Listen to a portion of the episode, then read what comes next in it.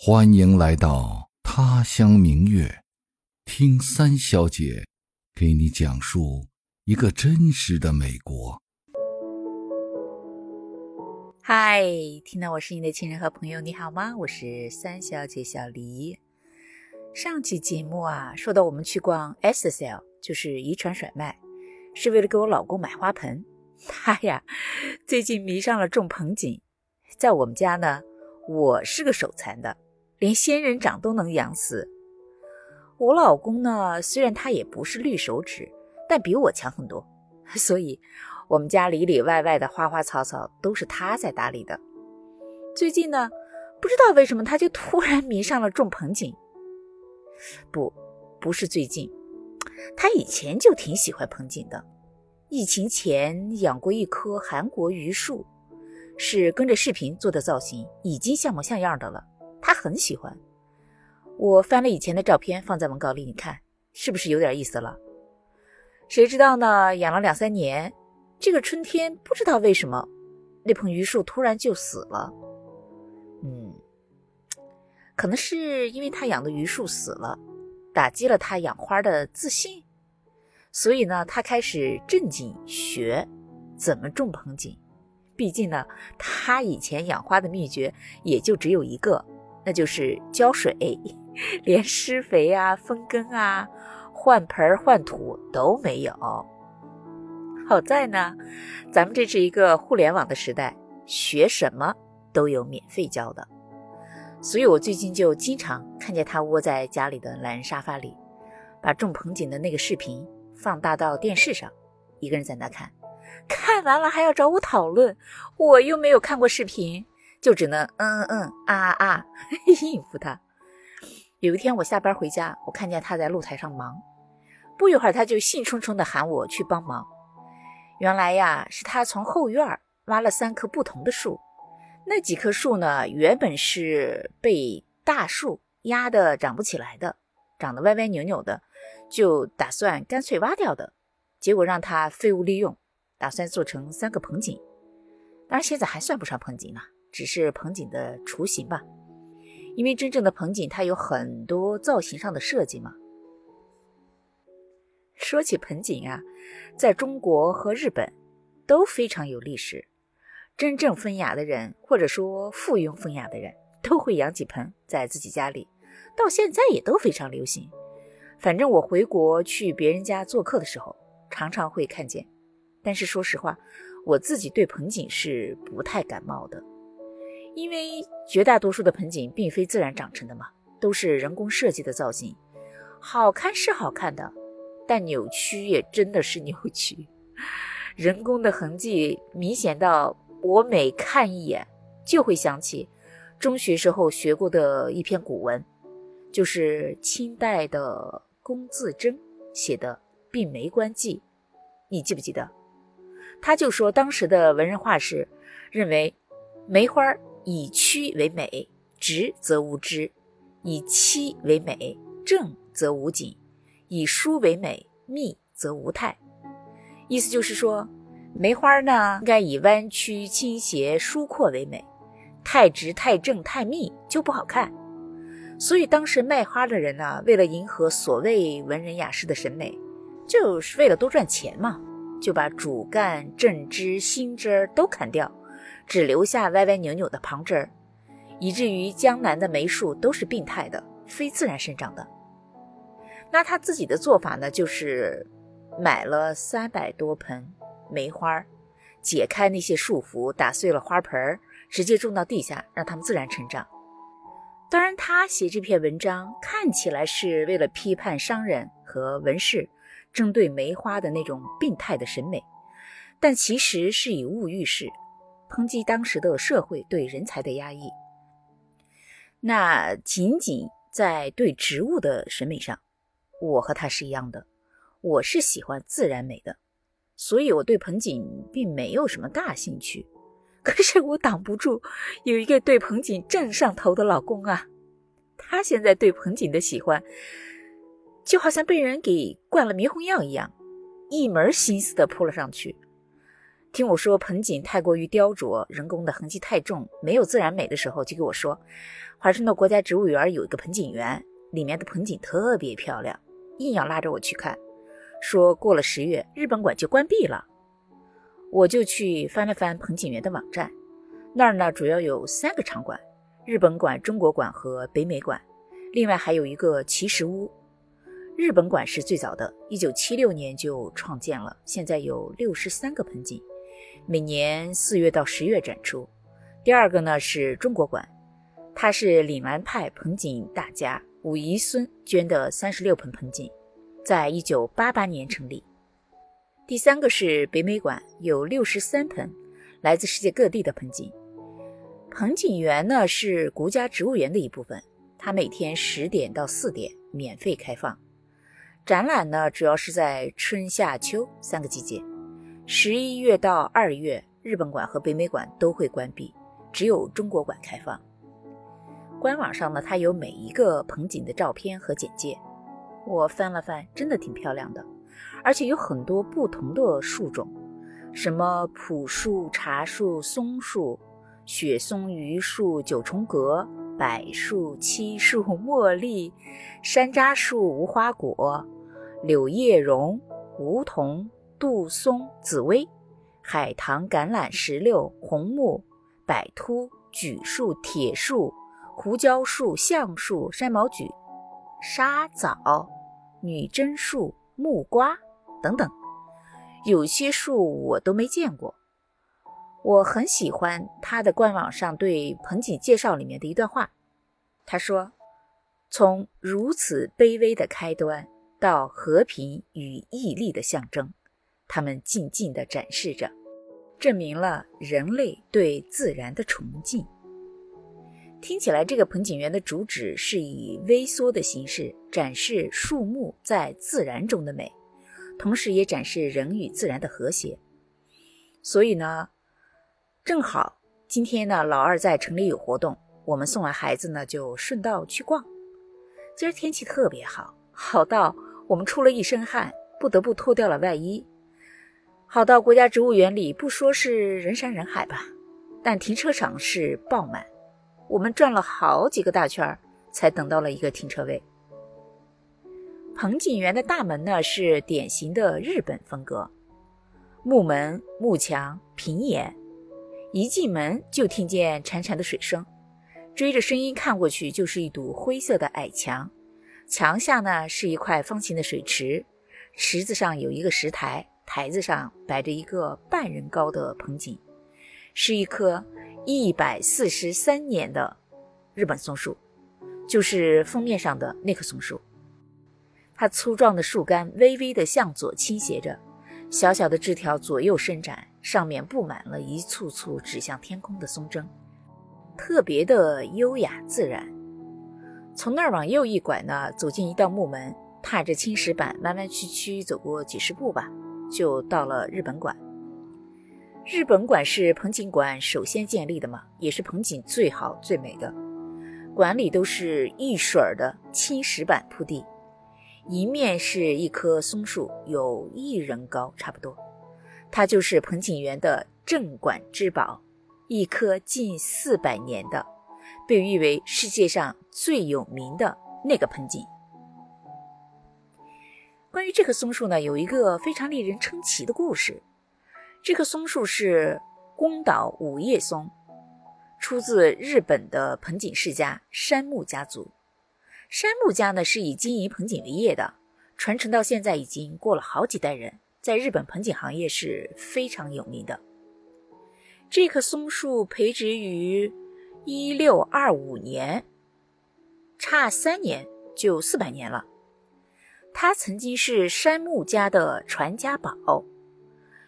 一九七六年的时候，由当时的主人山木胜，就是胜利的胜，作为纪念美国独立两百周年的礼物赠送给了美国，同时呢，也建立了这个盆景园，成为了其中的镇馆之宝。在这之前呢，它是养在日本广岛的山木家族的这个盆景园里的。一九四五年八月六号，二战末期。美国向日本投放了原子弹，其中广岛的原子弹就在距离山木家盆景园只有三公里的地方爆炸。当时啊，那种毁天灭地的爆炸带来的巨大的冲击波，震碎了盆景园里所有建筑上的玻璃，划伤了家里的人。但令人不可思议的是，盆景园里所有的盆景，包括这棵当时已经三百多年的松树，都完好无损。没有受到致命的伤害，所以呢，这棵高龄的松树就有了另外一个名字，叫广岛幸存树。当时的山木圣还很年轻，三十多年以后，像这棵树一样经历了原子弹的爆炸而幸存的山木圣，因为经历了战争的残酷嘛，特别渴望世界的和平，于是呢，他就把这颗最珍爱的传家宝作为和平。和爱的象征送给了美国人，一来呢是向世人展示盆景的艺术和美，二来呢是想提醒人们勿忘战争，珍惜和平。说起来特别好玩，二零零一年的时候，他的两个孙子专程从日本远渡重洋来到华府，拜见这棵在他们出生以前就被送走了的树。虽然他们看过无数次的照片，也听过无数遍的故事，但是亲眼目睹的那一瞬间，那两个孙子心潮澎湃，不由得流下眼泪来。现在呢，这棵年近四百的松树还是郁郁葱葱、生机勃勃，它的树形非常美，像一个绿色的华盖，又大气又自然。它的主干很粗壮，树皮很粗糙。松针呢，特别的苍翠有力，没有任何损伤。如果哈不是旁边立着牌子讲了它上面我说的这个故事，很难看得出他曾经经历过原子弹爆炸的劫难，让人特别感慨。不说别的吧，就只算算时间，想想他曾经目睹过的世界变幻，都会让人觉得无限唏嘘。当时呢，我们同时进去的有两三拨人，大家都不约而同地停下脚步，读书在旁边的解说词嘛。每一个人都会惊叹，然后拍照留念。其实今天下午的阳光非常好，光线特别强烈，并不是一个拍照片的好时间。但我也是忍不住拍了很多照片，我挑了一张勉强还过得去的，放在文案里，你去看。如果我不说，你能看出来那是一棵近四百年的树吗？反正我是看不出来的。在我的想象里，四百年的树是什么概念？得有好几个人环抱那么粗吧。但是种在棚里的这棵松树，直径还不到一尺，所以我老公看完之后就很感慨地说：“生存环境是多么重要啊！原本应该长成一棵参天大树，现在……”只有半人高。我呢，一边点头一边摇头。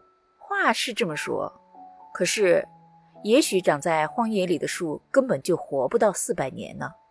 远的不说，就广岛的那颗原子弹，不知道摧毁了多少野生野长的树，对吧？走过那盆四百年的老松树，就是摆放的整整齐齐的，一盆一盆，造型各异。树种不同、高低错落的盆景，有的呢树冠特别圆润，远看像一个球；有的呢向左或者向右倾斜，好像在迎接客人；有的树干扭曲盘旋而上，像一只求救的手臂；有的呢向下伸展，像一个好奇的孩子；也有的呢是几种树种在一起，像一片微型的森林。尤其是那些超过一百多年的树，有的老根早都干枯了，但是呢，它又发出新芽来；有的呢是半枯半活，只剩下半片薄薄的树皮，但是呢，却长着完整的树冠；有的树干中间居然是空的，塞着石头或者土块，总之千奇百怪，令人惊叹。现在这个季节正好是看叶子的时候嘛，所以枫叶正红，银杏金黄，山毛榉呢是黄中带红。当然，松树的叶子是绿色的，但是不同种类的松树，它绿的颜色深浅也不一样，所以就特别好看。那走过日本馆呢，就到了北美馆。相比较之下，北美馆就粗糙的多，地呢是那种小石子儿的地，盆景呢也大多数只有二三十年到五六十年的培育年龄吧。比起日本馆的盆景呢，真的就是像小孩子。但是它银门有一个盆景特别抢眼，那是由五六棵松树组成的一小片松林，有的松树呢是郁郁葱葱的。有的呢是半枯半绿的，也有的已经彻底枯死，树皮都脱落了，露出白白的树干，而且那树干顶上尖尖的，像一杆标枪。几种不同形态的树组合在一起，本来就特别抢眼。又是下午，大太阳底下，那个盆景和落在墙上的影子重叠在一起，真的有一种让人看到了一片自生自灭的原始森林的感觉。所以，虽然它只有几十年的培育年龄吧，但它的那个造型真的是直刺人心，过目不忘。你看文案里的照片，你就懂得 我说的这种感觉了。这个盆景呢，是一个日本裔的美国盆景大师设计的，他是写过两本在行业里特别流行的讲盆栽技巧的书，在北美馆里有很多他的作品。那从北美馆出来，向右转就到了中国馆。中国馆的建筑呢是非常的 中国化，有典型的飞檐小楼、圆形的月亮门、雕花的漏窗，还有漏窗后面的青青的竹子。那儿的盆景培育的年龄呢比日本馆的要新，但是比北美馆的要老。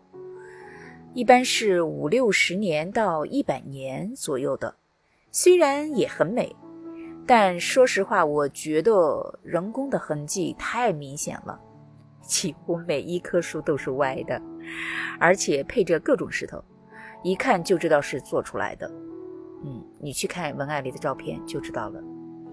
其中有一个盆景，树干中间是空的，它塞了一个长方形的石块，而且。石块上还刻着红色的字。哎呀，旁边有两个女生一起在那惊叹说：“哇，好酷！”哦两个人互相换着拍照片。但说实话，我是不太喜欢的，太刻意了。盆景园里其实有很多可看的东西啊。今天因为还要去接孩子嘛，所以我们就是只是匆匆的逛了一圈忙着拍了一些照片，都没怎么好好体会。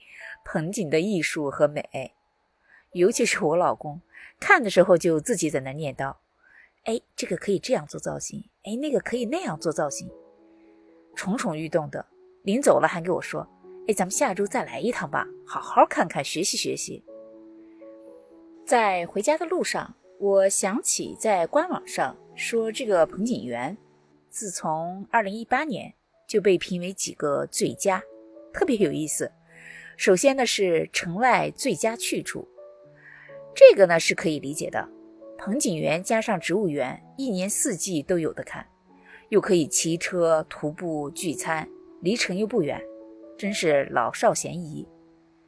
第二个最佳呢是国家广场附近的最佳博物馆啊，这个呢就特别容易理解，因为 DC 的国家广场周围都是博物馆。